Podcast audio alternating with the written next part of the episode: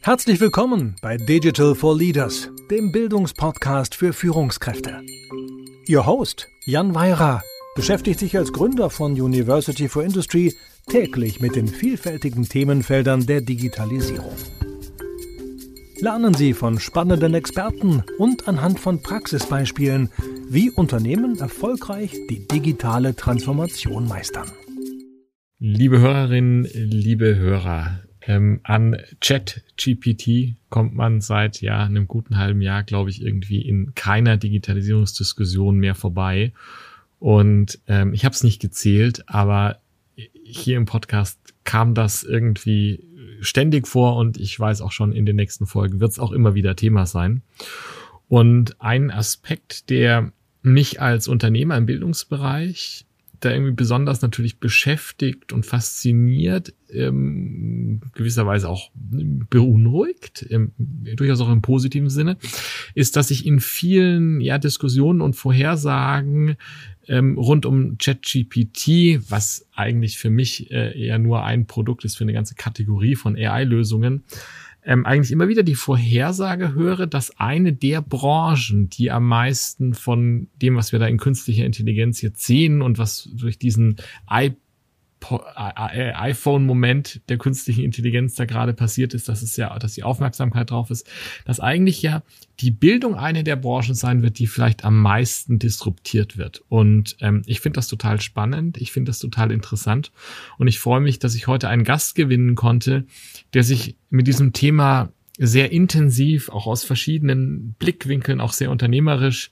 auseinandergesetzt hat und freue mich heute auf die Diskussion künstliche Intelligenz in der Bildung. Die Diskussion, was passiert da, wo kann das alles hingehen.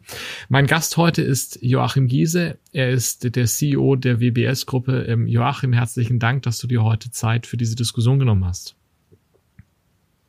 Vielen Dank, Jan. Herzlichen Dank für die Einladung. Also ähm, ich habe mich sehr darüber gefreut und möchte gerne mit dir über dieses allgegenwärtige Thema ChatGPT sprechen und äh, möchte das gerade mal aufgreifen. Manchmal versuche ich mal einen Tag lang nicht ChatGPT zu sagen, aber ich glaube, das gelingt schon nicht mal mehr eine Stunde. So allgegenwärtig ist dieses Thema. Ja.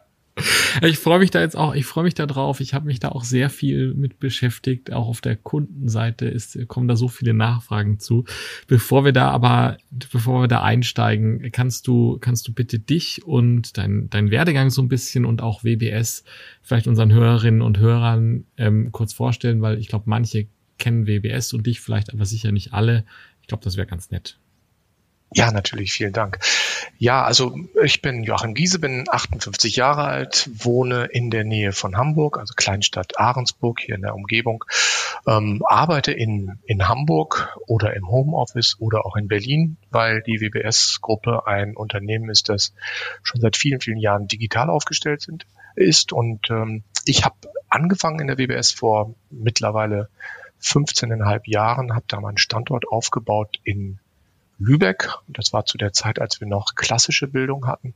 Wir haben aber schon vor 13, 14 Jahren hatten wir eine kleine Krise und mussten umstellen und haben damals schon auf das digitale oder virtuelle Klassenzimmer umgestellt. Also damals mhm. mit Adobe Connect, so die ersten Anlaufversuche und später haben wir dann umgestellt auf ein dreidimensionales Klassenzimmer. Und in diesen, ja, damit sind wir auch gewachsen damals, dass wir das gemacht haben, weil ähm, wir dann plötzlich im gesamten Bundesgebiet quasi die Teilnehmenden einsammeln konnten für unsere Kurse, sind mittlerweile auf 250 Standorte gewachsen, weil wir eben auch Randangebote in der beruflichen äh, Weiterbildung, das ist also sehr viel im Segment der geförderten Weiterbildung, ähm, auch anbieten konnten, wo üblicherweise nicht genug Teilnehmende in einem in mhm. einem Ort sind. Und mhm. das war so unser unser Boost auch, wie wir damals gewachsen sind.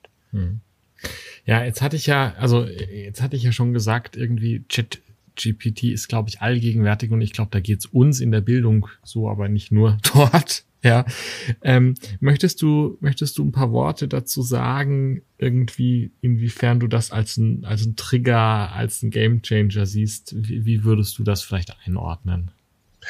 Auf jeden Fall ist das so. Also das Spannende ist, als das so im Dezember um die Ecke kam, habe ich mich so wie jeder andere Interessierte darum äh, gekümmert, habe äh, mir das mal angeschaut, ein bisschen war auch schon gleich geflasht von den tollen Möglichkeiten und mhm. von der Einfachheit her, mhm. weil ich bin ja von der Herkunft her auch nicht unbedingt ein Techie, aber ich bin jemand, der sehr begeistert immer alles Neue auch anwendet und habe da erst noch gedacht, das ist so wie, wie so manche Innovationen, die es so gibt, ähm, die die Bildung dann begleiten muss. Also sagen wir so ein 3D-Drucker mhm. oder Ele Auto, also Elektrifizierung in der Automobilindustrie sind ja alle so Themen, die wir, die wir begleiten. Und da ist mir aber noch nicht klar gewesen, dass eigentlich die Bildungsbranche die Branche ist, die am stärksten davon betroffen sein wird. Mhm. Das ist mir dann klar geworden, als ich mal für jemanden äh, für jemanden, die, die studiert, äh, mal gesagt habe, komm, ich helfe dir mal bei deiner Hausarbeit, mhm. bei deinen Prüfungsaufgaben und mhm. habe dann gemerkt, boah, ohne dass ich irgendetwas von dem Thema wusste, äh, konnte ich im Grunde dann eine komplette Hausarbeit schreiben ja. und äh, die hat ja. sogar eine gute Note gekriegt nachher dafür. Da habe ich gemerkt, alles das, was in der Bildung so äh, die Grundfeste sind, mhm. also Hausaufgaben, Hausarbeiten, mhm. Bachelorarbeiten und überhaupt, wie man so, wie man die Menschen auch ähm, dazu bringt, sich mit Themen zu beschäftigen, äh, sich mal was sorgfältig durchzulesen und anschließend darüber zu referieren. Das ist ja alles nicht mehr so, wie es früher mal war. Und das ist mir dann erst ein paar Monate später wirklich so klar geworden. Also wir sind am stärksten betroffen. Ja, ich finde das total interessant, ähm, weil, weil der Triggerpunkt, wo ich realisiert habe, hoppla, wie stark das ist, war ein sehr ähnlicher. Meine Frau studiert aktuell gerade wieder und ähm, äh, musste auch für eine Hausarbeit was machen. Und ich habe zum Spaß mal irgendwie äh, Chat GPT gefragt, ja, kannst du mir mal da den Abriss geben und was rauskam, war so gut. Ging mir genauso wie der. Ich dachte so, wow, ja. Und, und ich glaube, das ist spannend, ja. Und ich glaube jetzt ähm, einfach mal so aus deiner Sicht, ja, wenn du, wenn du jetzt als WBS-Gruppe, ja, mit deiner ganzen Sicht auf, auf das alles, was ihr tut, schaust, du hast schon gesagt, das verändert alles irgendwie, wie die Bildung ist. Was bedeutet das für euch, ja? Was sind die Veränderungen? Die, die da, die das bedeuten? Und ist das nur das, was das Produkt ist, oder heißt das auch, wie ihr, wie ihr als Unternehmen intern agiert, verändert das das auch? Ja, man muss so Digitalisierung natürlich auch immer so auf zwei Ebenen betrachten. Das eine mhm. ist, dass die Vorteile äh, von, von KI nutzen, so wie jedes andere Unternehmen auch. Also ähm, sagen wir mal so, wie, wie jede normale Büroarbeit natürlich revolutioniert wird durch KI, sollten wir das auch machen. Aber das, sind, das sollte man nie außer Acht lassen, weil das sind ja die normalen Prozesse, mhm. von denen wir auch mhm. profitieren können. Aber ähm, wenn wir jetzt mal in den Lernprozess selber reingehen, ähm, da gibt es natürlich eine ganze Menge Dinge, die sich die sich da verändern können. Wir sind natürlich auch deswegen ganz vorne, weil wir ja schon digitalen Unterricht machen. Das heißt, wenn wir jetzt einen klassischen Bildungsanbieter äh, sehen, der noch seine Schulungsteilnehmer im, im Schulungsraum versammelt, der hat ja immer so einen Medienbruch, wenn er dann äh, KI nutzen möchte, weil mhm. da muss er ja sagen, so jetzt ähm, jetzt begebt euch mal in die virtuelle Welt und äh, macht irgendwas KI-gesteuertes. Unsere Teilnehmer sind ja den ganzen Tag in in mhm. der virtuellen Welt. Mhm. Ich habe das nur damit man es besser versteht, äh, möchte ich nochmal ganz kurz sagen, unsere Teilnehmenden machen bei uns ähm, zum großen Teil, mittlerweile ist die Gruppe auch ein bisschen umfassender geworden, aber zum großen Teil berufliche Bildung. Mhm. Das sind viermonatige Kurse in Vollzeit oder sogar Umschulungen und das sind zweijährige mhm. ähm, Maßnahmen mit einem Praktikum drin und so weiter. Mhm. Damit haben natürlich die Leute sehr lange Zeit, auch Tools kennenzulernen, mit denen wir arbeiten. Es war schon immer ein Vorteil in der digitalen Bildung. Ähm, jetzt auch im Gegensatz zu Anbietern, die vielleicht drei Tagesschulungen haben. Mhm. Ähm, wir können auch Tools einsetzen, die vielleicht nicht so ganz einfach sind, können auch sagen, das Kennenlernen des Tools an sich ist auch schon etwas Wertvolles für den weiteren, äh, fürs weitere Leben. Also wir haben da auch Teilnehmende und auch Trainer, die das ganz gut und gerne auch adaptieren. Also das heißt aber ja, wenn ich das sozusagen zusammenfasse, es gibt ja das interne und das betrifft jedes Unternehmen, egal ob Bildung ähm, oder nicht, ja, wo ich Prozesse mhm. ändern kann und so weiter. Und dann gibt's wirklich die Bildung ähm, als als solches und und die die verändert sich, ja. Ähm, wenn wir, wenn wir das vielleicht mal auseinandernehmen ja, ja, und so ein bisschen sagen, so, ja, klassisch irgendwie gedacht rückwärts vom, ähm, ich vielleicht entlang des Eddy-Prozesses oder ich weiß nicht, wie wir das machen. Ja, wenn wir sagen, es gibt da irgendwie eine Analyse- und Designphase, was soll gelernt werden, dann gibt es eine, eine Entwicklungsphase für den Content und dann gibt es irgendwie eine Durchführung des Ganzen. Ja, wenn, wenn du da so ein bisschen Schritt für Schritt vielleicht mal skizzierst, wie denkst du darüber nach, äh, was sich da ändern könnte und was die Chancen und auch die Herausforderungen sind? Spannend ist das, Jan, ähm, allein bei der Frage, die, die ich mir auch so gestellt habe, habe ich dann schon gemerkt, vielleicht ist die Frage schon wieder falsch für die Möglichkeiten, die ChatGPT ja. oder KI. Vielleicht ja.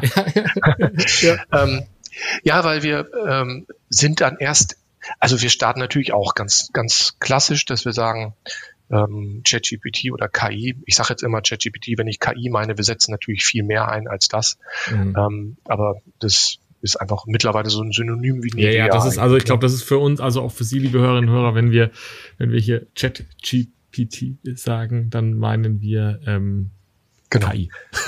ja, wie also, Nivea, wenn ich Hautcreme genau, meine. Genau, genau, ja, genau so würde ich das auch sehen, ja. Mhm. Ja, also ähm, natürlich kann man das das Ganze dann nutzen, um ähm, zum Beispiel einen neuen Kurs aufzubauen. Das war schon mhm. vor einem Jahr, hat eine Kollegin ist auf mich zugekommen und hat gesagt, sie hat mal mit, äh, damals mit Neuroflash, äh, einfach mal einen neuen Kurs konzipiert. Das mhm. ging, glaube ich, um das Thema Prüfungsangst. Und sie sagte, mhm. ja, das ist doppelt bis dreimal so schnell gewesen und es ist ein mhm. fantastischer Kurs gew äh, geworden. Allein da hat man auch schon das Prinzip umge umgedreht, dass da jemand, die nicht kundig war, was die Inhalte angeht, mhm hm. Ähm, angefangen hat, mit der KI diesen Kurs zu machen und hat das dann den Leuten, die bei uns Spezialisten für solche Themen sind, also Prüfungsangst und, und so weiter, mhm. denen das immer nur wieder iterativ gegeben, mach mal, äh, sag mir mal was Falsches, was könnte ich besser machen. Und in diesem Prozess gesteuert von jemandem, der nicht fachkundig ist, hin zu jemandem, der das dann iterativ bearbeitet hat, haben wir das schon im Grunde mh, sicherlich um, um, um 50 Prozent verbessert mhm. wenn nicht noch mehr. Und das ist schon ein Experiment, was schon eine ganze Zeit her ist und das waren ja. noch, noch ganz andere Tools. Also da hat man schon gesehen, ähm, Konzept und Umsetzung und dann geht es dahin, dass wir auch mit Synthesia zum Beispiel die, die Video Snips damals, weil die waren noch nicht so wunderbar, mit Synthesia erstellt haben. Mittlerweile sind die, insbesondere wenn es englischsprachig ist, schon sehr gut. Man kann ja sehr gut so einfache, kurze Video Sequenzen mit äh, Synthesia machen, mit dem Vorteil, man kann ja diese Schnipsel jederzeit schnell wieder ändern und mhm. man kann natürlich dann auch irgendwann anfangen, dass jeder Teilnehmende ein eigenes Video bekommt. Und dann kommen wir hinten das Thema, und das ist das Spannende bei ChatGPT, diese Vision von Sam Altman, der gesagt hat, ein 1 zu 1 Tutor ist ja. etwas, was man sich bisher nie leisten konnte. Und das wird mit KI realisiert werden. Mhm.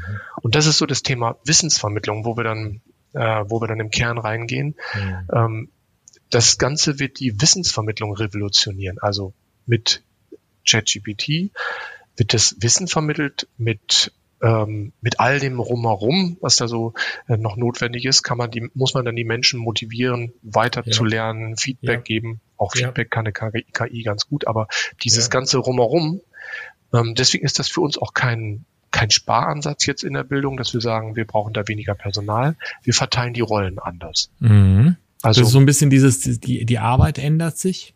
Mhm. Und vieles, was irgendwie ja manuell und auch ehrlicherweise mühselig war, ja, also du hast gerade dieses, wie halte ich die Leute bei der Stange, hat ja auch viel damit zu tun, dass man die Leute einfach bei der Stange hält und erinnert und immer wieder motiviert. Und das kann die KI halt sehr effizient machen, ist meine Wahrnehmung. Ja, wobei ich meinte eigentlich ein bisschen das andere. Also okay. ähm, ich, ich glaube, es ist manchmal auch ein bisschen mühsam, wenn man immer wieder den gleichen Content ja. ähm, und dann vielleicht auch nur in Tagesform rüberbringt. Ja. Und dann aber, wenn man die Rolle umstellt, sagt, äh, ich habe dann für jeden Teilnehmenden nacheinander eine halbe Stunde Zeit, um mit mhm. ihm die Dinge zu besprechen. Oder mhm. ich, ich schaue, mhm. wo ist da jemand gerade im mhm. Lernverlauf und spreche ihn an und sage, was ja. fehlt hier gerade. Ja. Also man hat Zeit, Zeit, Zeit für das eins zu eins Gespräch. Es wird menschlicher ja, eigentlich, oder? Ja, genau. Ja, ja. Ähm. Nebenbei, ähm, wir haben das gehört zu, zu, dem Gesamtprozess auch dazu. Wir haben bei uns äh, strategische Handlungsfelder im Unternehmen. Und jetzt haben wir ein fünftes und dieses fünfte heißt seit neuestem AI at Heart, also künstliche Intelligenz mit mit Herzlichkeit, äh, mhm. um im Unternehmen von vornherein auch diese Angst zu nehmen, wir wollen hier was entsetz, äh, ersetzen, wir mhm. wollen hier was entmenschlichen. Mhm. Ganz im Gegenteil. KI ist für uns die Möglichkeit, ja, wie wir es auch im Firmenkontext sagen, wirklich herzlichere Begegnungen zu schaffen. Jetzt hast du aber ja schon, als ich, als ich so auch dieses sagte, so ja, wie kann man da strategisch entlang all der Schritte vorgehen? Jetzt haben wir schon entlang bis all der Schritte auch diskutiert. Ja. ja. Du hast aber schon noch die Frage gestellt, ist das vielleicht eigentlich auch die falsche Frage? Da, da, ja. da denke ich auch gerade viel drüber nach, weil ich, ich, und ich habe keine Antwort, ja, aber ich frage mich, ist eigentlich, verändert sich nicht eigentlich auch das, was Menschen lernen müssen, massiv und, und werden vielleicht viele Dinge, die wir heute noch trainieren müssen, obsolet sein und dafür ganz andere gebraucht werden? Das, das greife ich gleich nochmal auf, Jan, ja, aber ja, ähm, ja. weil wir waren noch bei der, im Grunde bei der anderen Geschichte, was sich, was sich, was sich ändert im Bildungsprozess. Ja. Ähm, da, weil wir sind dann ein Stück weitergegangen und haben geguckt, wie kann man denn jetzt KI wirklich einsetzen. Mhm. Also einerseits haben wir jetzt allen Teilnehmenden ChatGPT zur Verfügung gestellt, mhm. Aber einfach nur zur Nutzung. So, aber deshalb kann ja jeder mit rumspielen, jeder Mitarbeiter und jeder Teilnehmende. Ja.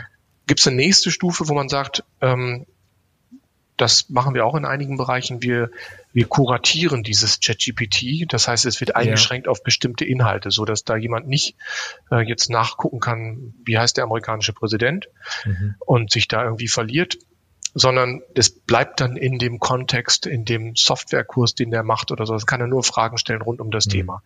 Da, da helfen wir dem Menschen ein bisschen beim Thema zu bleiben.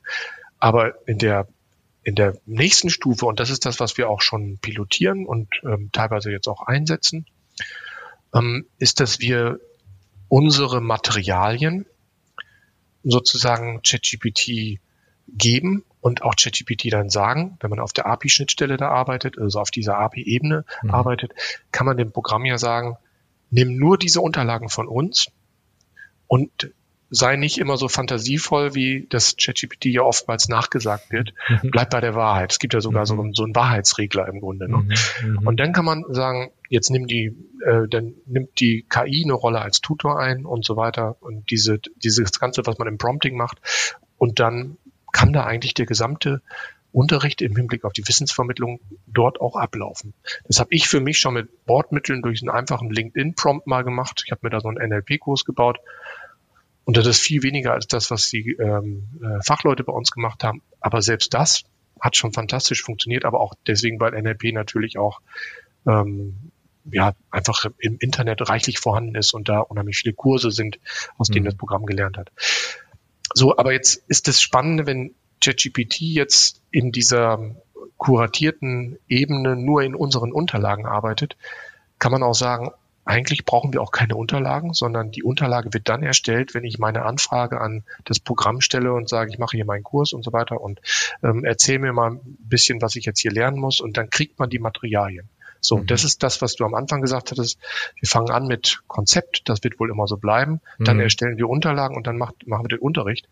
Na, eigentlich gibt das es dann. Verschwimmt, oder? Das verschwimmt. Also ich bin dann in der in der KI, in der ChatGPT-Umgebung ja. und hole mir, ich kann dem dann sagen, mach mir mal meine Unterlage fertig, ich möchte mir mal ein bisschen was für die U-Bahn zum Lesen nehmen oder für den mhm. Strand. Wunderbar. Mhm. Dann wird aber diese Unterlage dann erstellt, wenn ich sie, wenn ich sie brauche, auf ja. mich individuell bezogen. Ja. Ja. Und also wir stellen uns gerade die Frage, müssen wir eigentlich alle Materialien, die wir für richtig halten, quasi in unsere KI-Umgebung reingeben und die KI mhm. macht daraus dann die entsprechenden mhm. Schulungsmaterialien oder ist es vielleicht noch umgekehrt? Das ist noch nicht ganz geklärt für mich. Ja, genau. Das ist ja die Frage und ich glaube, das ist ja bei, bei diesem KI-Thema äh, gibt es ja die eine Frage sozusagen, dieses Prompten. Wie stelle ich die Frage, ja, was sind, was ist das Ganze, wie gebe ich das dem und dann die Frage, auf welcher Datenbasis mache ich das? Genau. Weil, weil das, was ja an dem, an dem öffentlichen ähm, Chat GPT, jetzt sagen wir es schon wieder oder sage ich schon, was ja da das Problem ist, das ist halt das Wissen des Internets und das Wissen des Internets ist halt nicht nur richtig. Da ist halt auch ganz schön viel Unfug drin. Und ich glaube, diese Frage der, der, der Richtigkeit, das ist wahrscheinlich noch eine der Herausforderungen, die uns noch eine Weile beschäftigen wird, das so zu lösen. Ja, wobei, also wie gesagt, dadurch, dass wir unsere Unterlagen da reingeben können. genau, genau. Nee, also das, das, damit, ja, damit habt ihr ja eine Wahrheit geschaffen. Und da ist halt die Frage, welche Unterlagen gibt ihr da wie rein dann? Aber für das Aktuelle geht das auf jeden Fall. Ja, also zumindest ja. wenn wir in so begrenzten genau. Themengebieten unterwegs ja. sind, ja. Ähm, dann funktioniert das. Ähm, Beispiele sind dafür ja auch, dass Unternehmen zum Beispiel sagen, wenn sie, eine, wenn sie ein Hochhaus konstruieren, dann packen sie alle Unterlagen zur Konstruktion dieses Hochhauses, die ganze Dokumentation quasi in das System rein und dann hat man eine komplette Wissensdatenbank hm. durch die KI sozusagen administriert, aber ähm, da wird man sicherlich diesen Wahrheitsschieberegler auf Null stellen, damit es auch schön dabei bleibt. Ja. Und das funktioniert. Ja, ja. Ähm, jetzt hatte ich zwischenrein schon die, die Frage gestellt, ja. sozusagen, äh, verändert sich aber auch das, was wir da lehren müssen und das, was man lernen muss, nicht irgendwie? Und die, die Antwort ist bestimmt irgendwie ja auch und ja nein, aber da würde mich sehr deine Perspektive interessieren, weil mich das irgendwie intellektuell habe ich da noch keinen, äh, habe ich noch nicht gegriffen gekriegt, was da die Antwort ist. Ja, also erstmal ist es, das Schwierigste ist ja auch erstmal die Leute dazu zu bringen, dass sie sich mit den Themen beschäftigen, weil mhm. die Art, wie wir es heute machen, äh, ist ja schon immer schwierig, dass wir sagen, liest dir mal ein Buch durch und mhm. liest dir diese Unterlagen durch und und zeig mir in irgendeiner Weise, ähm, dass du es getan hast. Mhm. Ähm, das ist schon mal schwierig. Äh, dieser ganze Lernprozess ist ein anderer, deswegen wir müssen wir haben es zum Glück auch bei uns in der Weiterbildung mit, mit sehr motivierten Menschen zu tun, die, die zu uns kommen, weil sie was wissen wollen und nicht, weil sie was nur nachweisen wollen. Mhm. Also das ist, glaube ich, die größte Änderung ist, dass dieser formale Nachweis immer weniger wert wird, weil wenn es nur darum geht, den kriege ich auch irgendwie anders. Also wenn ich ja. irgendeine Prüfung irgendwie bestehen muss, ja. das kriege ich schon irgendwo hin. Ja. Also das heißt, es geht einfach um das Thema ähm, kompetenzorientierte Bildung. Das ist das, ähm, was wir dann erfüllen müssen. Also Wissen kriegen wir hin. Mhm. Das ist auch das Beruhigende. Dafür können wir die Tools zur Verfügung stellen. Jetzt ist das Interessante und das Spannende, wie wir sozusagen den, den Rahmen rumherum schaffen, dass die Leute dann weitermachen. Und mhm. Äh, wir haben zum Beispiel einen, also wir haben bei uns Wertstrommanagerinnen, die mhm. sich um verschiedene Themenfelder kümmern. Da gibt es einen Bereich äh, Nachhaltigkeitskurse, Umweltkurse, also sehr viel ähm, Sinngetriebenes auch, auch in mhm. Menschen, die das auch mit, äh, mit sehr viel ähm, Energie machen. Witzigerweise heißt der Bereich ja auch Energie und Umwelt und sich da darum kümmern. Ähm, die kann man ähm, beispielsweise gut dadurch motivieren, indem man sagt, ihr habt euer Wissen, was ihr lernt und anschließend arbeiten wir aber gemeinsam an einem Projekt. Also wenn ihr zum Beispiel Nachhaltigkeitsmanager an verschiedenen Stellen des Programms gerade sind, also einige sind am Anfang, einige sind äh, vielleicht schon kurz vor, vor Abschluss der, des Kurses oder der eine beschäftigt sich mit rechtlichen, mit rechtlichen Fragen, der andere mit ähm, Projektmanagement, dann arbeiten die gemeinsam an einem Projekt. Das ist mhm. die Beantragung eines, ähm, eines Projektes, eines Baus oder eines Umweltprojektes.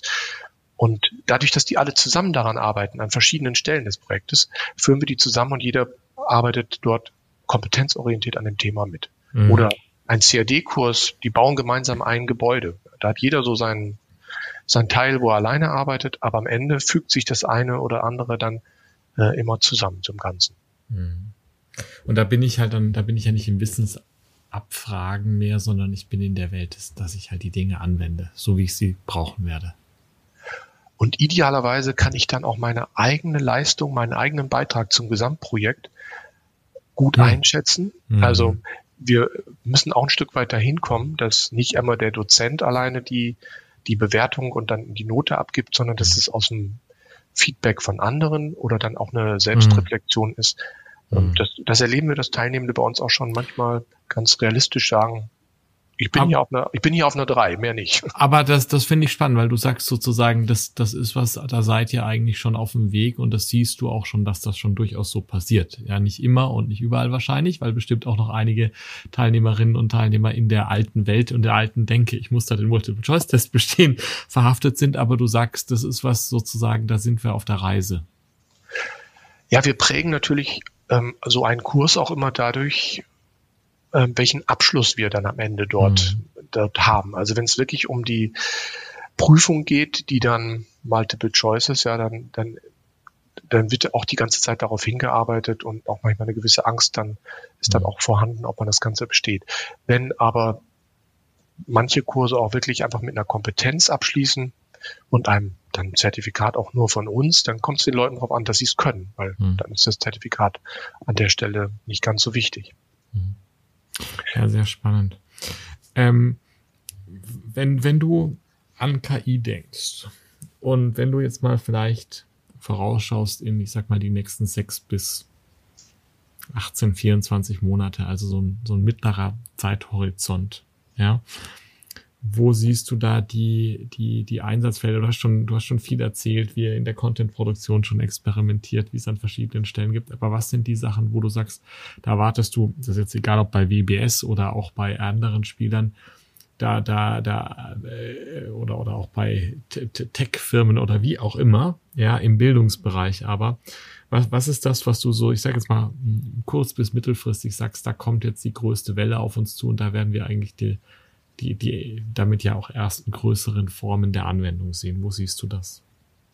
Ja, wir sind jetzt in so einer Phase, wo wir natürlich vieles noch selbst probieren. Das heißt mhm. also wirklich ähm, selber noch Prompts machen und, ähm, und überall da so unsere eigenen Erfahrungen machen. Jetzt kennen wir natürlich mittlerweile andere Tools wie AutoGPT und so weiter, die schon viel weiter sind.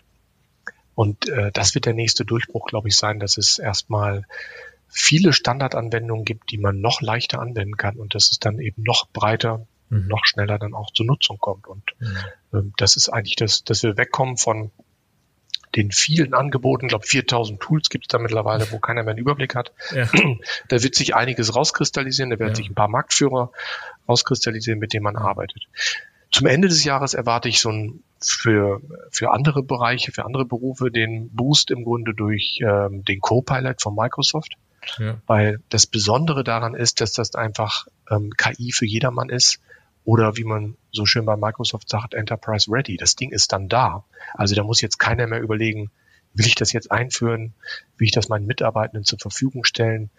Ähm, da wird es auch einen Druck geben, das dann auch zu nutzen. Im Moment erleben wir ja auch, dass viele Firmen das noch ihren Mitarbeitenden verbieten, das zu nutzen. Mhm. Und das wird dann vorbei sein, glaube ich, wenn es mit Copilot eingebunden wird. Mhm.